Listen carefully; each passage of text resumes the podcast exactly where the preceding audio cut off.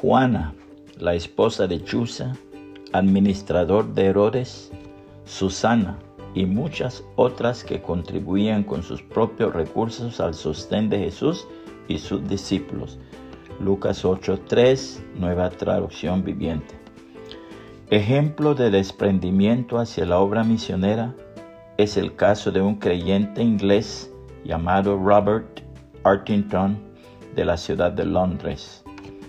Mientras estudiaba en la Universidad de Cambridge, se sometió a grandes privaciones a fin de economizar y poder contribuir para el campo misionero.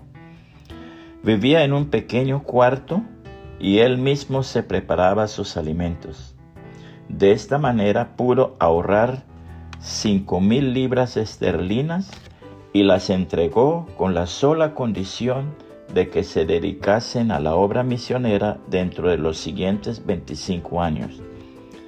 Después de su muerte se encontró un pedazo de papel donde había escrito lo siguiente, con todo gusto haría mi cama en el suelo, usaría de un cajón como silla, de una caja como mesa, pues no quiero pensar que los hombres han de morir por mi negligencia en darles el Evangelio.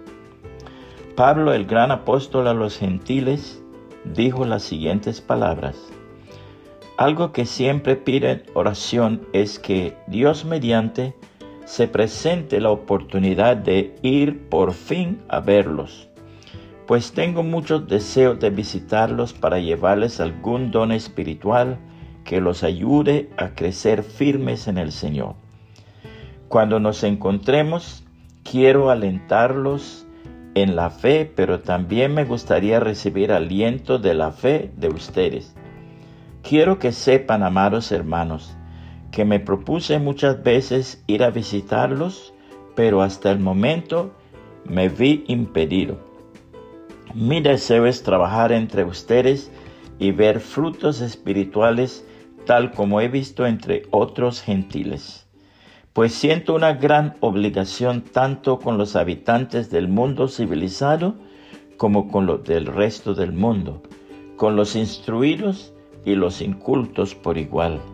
Así que estoy ansioso por visitarlos también a ustedes que están en Roma para predicarles la buena noticia. Pues no me avergüenzo de la buena noticia acerca de Cristo, porque es poder de Dios en acción para salvar a todos los que creen, a los judíos primero y también a los gentiles. Esa buena noticia nos revela cómo Dios nos hace justos ante sus ojos, lo cual se logra del principio al fin por medio de la fe.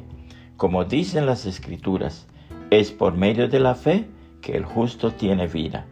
Romanos 1, 10 al 17 nueva traducción viviente. Puede compartir este mensaje y que el Señor Jesucristo le bendiga y le guarde.